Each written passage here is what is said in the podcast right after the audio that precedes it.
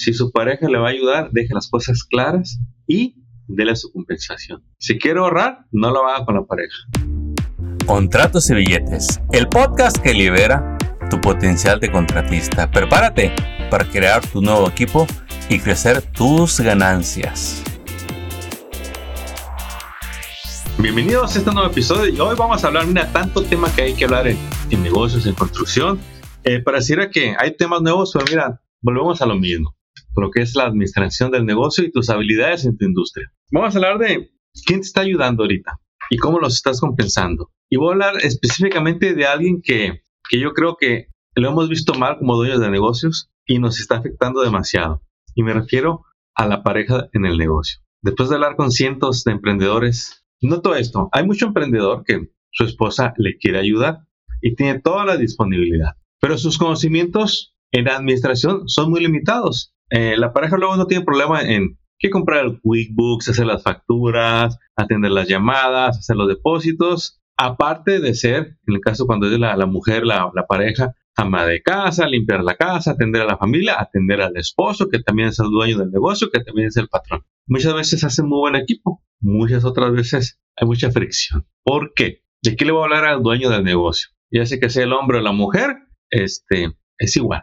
Mira, si te ayuda la pareja, no la ves como pareja. Decídete, ¿qué quieres? ¿Tener una pareja feliz o tener un empleado feliz? Porque si quieres tener los dos, tu empleada, tu empleado va a ser infeliz y la pareja va a ser infeliz. Y esto es algo que muchas veces puede decir el dueño del negocio, bueno, pues es que el, el negocio pues es para los dos, las ganancias es para los dos y nos justificamos. No, no va a funcionar. Y si te funciona, es muy posible que por ahí esté la pareja, la verdad. Es muy probable que la pareja no esté bien, ya esté estresada, harta y mal pagada. Oye, tú eres el dueño del negocio, ¿por qué alguien te va a hacer un trabajo de gratis? A menos que sea voluntario, pero la pareja no es un voluntario. A la pareja cuando usted la mete a fuerzas, que la persona ni sabe de administración, ni le gusta, ni le gusta estar con usted y aparte le paga mal o no le paga, no es justo para ninguno de los dos. Usted tiene luego unas expectativas que no la van a, cubrir.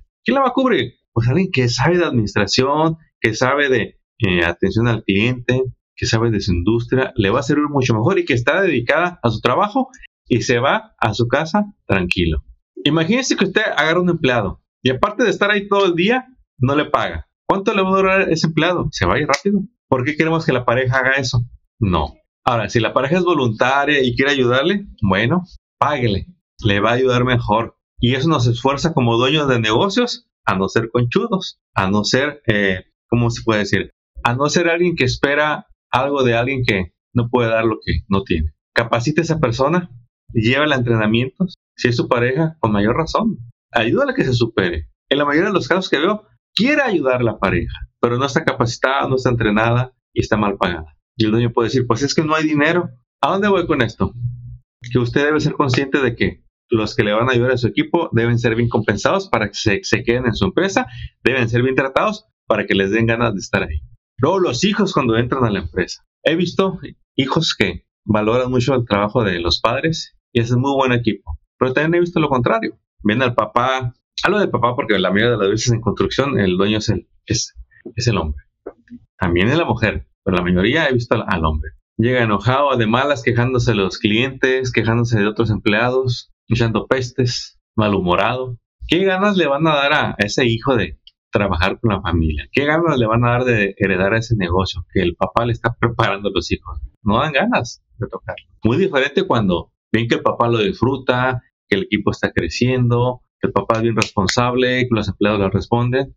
Claro que al hijo le van a dar ganas de estar en ese negocio, de heredarlo. A la pareja, claro que le van a dar ganas de apoyarlo, de ayudarle, de salir adelante los dos. Pero tiene que ser un acuerdo, ¿sí? Tiene que ser consciente de todo esto. Porque luego salen pleitos, pleitos muy desagradables, pleitos que no deberían de ser. Y no queremos eso para usted, no queremos eso para el negocio, no queremos eso para la, la pareja. Resumiendo, si su pareja le va a ayudar, deje las, las cosas claras y déle su compensación. Si quiere ahorrar, no lo haga con la pareja.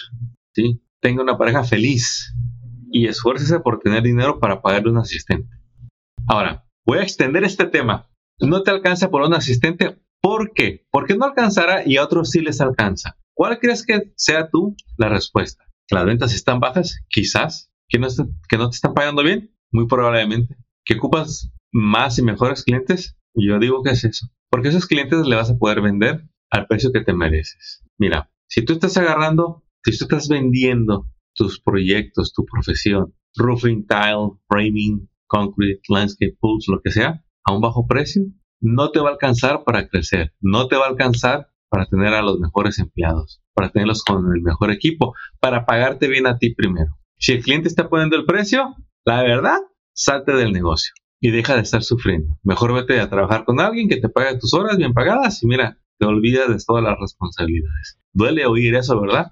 Pero te voy a decir que es más doloroso escucharlo. El otro día hablaba con alguien que vende un millón y él, el dueño, nomás se llevó 40 mil dólares en el año. Uno puede decir, ¿pero cómo llegó ahí? ¿Qué no lo vio? No, no lo ve. Como se mueve el dinero y va uno agarrando y dándole mordidas al negocio de lo, de lo que van ocupando, pero luego te das cuenta de que no te pagaste.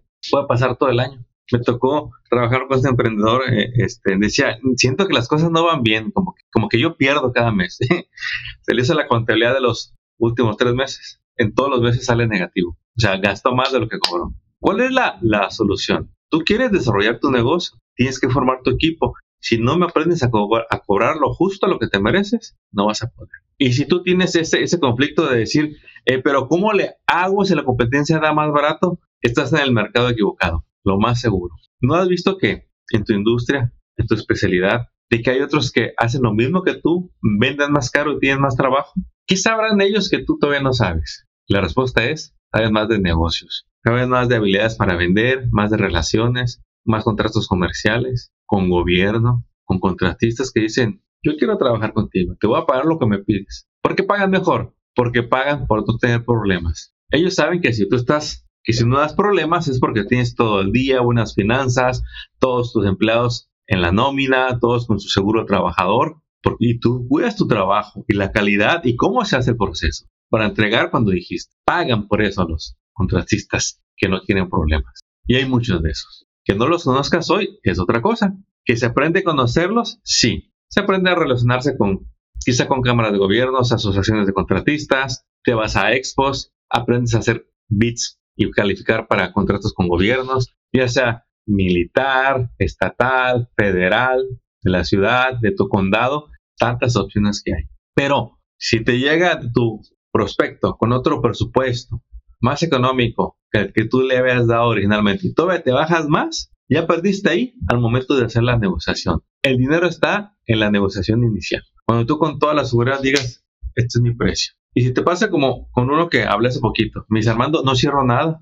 Y le digo, ¿cómo, le haces? Pues voy, me dice así, ya sea por teléfono o lo voy a visitar, lo que quiere y, le mando el presupuesto. No he agarrado los últimos que he enviado. Le digo, no, pues cambia de estrategia, le digo. Tienes que enamorar, tienes que ver tu proceso. Eh, por ejemplo, le decía a este que hace landscape. Le digo, ¿te has llevado a tus clientes a dar un tour por los trabajos que has hecho? Porque tú dices, mira un jardín como este, a usted le quedaría bien. A lo mejor hasta sale el dueño, te saluda y que eso vea el cliente.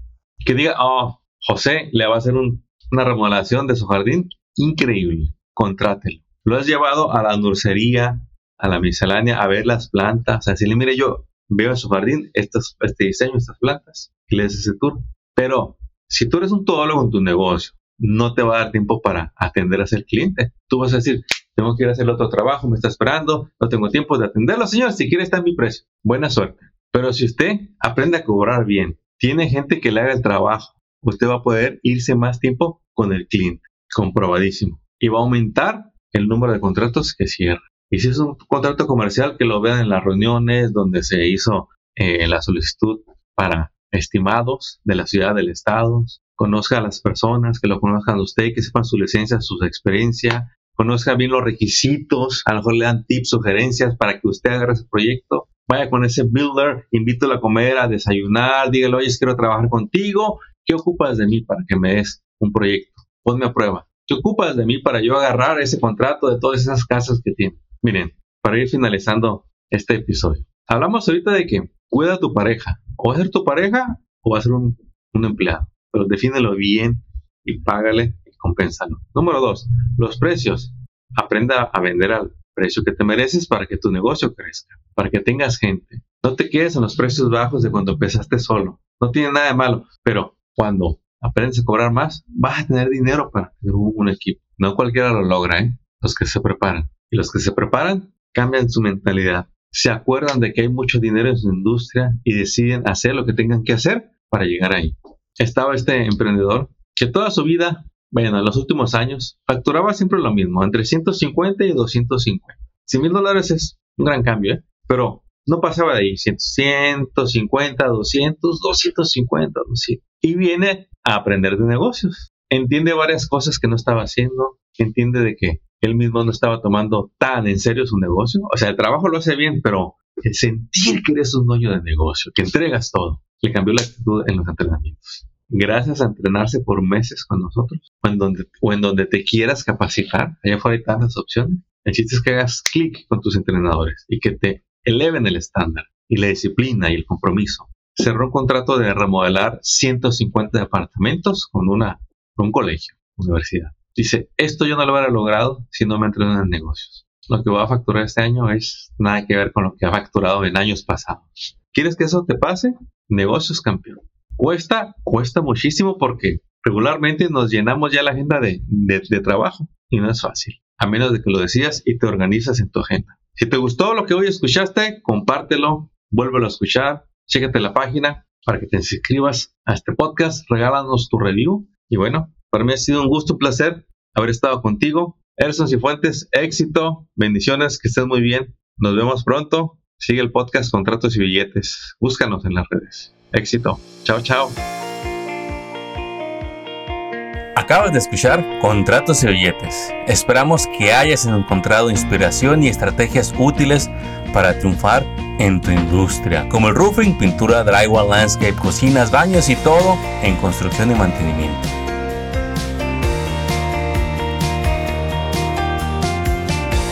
Apóyanos compartiendo y suscribiéndote a este canal. Tus likes y reviews son bienvenidos. Sigue construyendo tu camino al éxito financiero.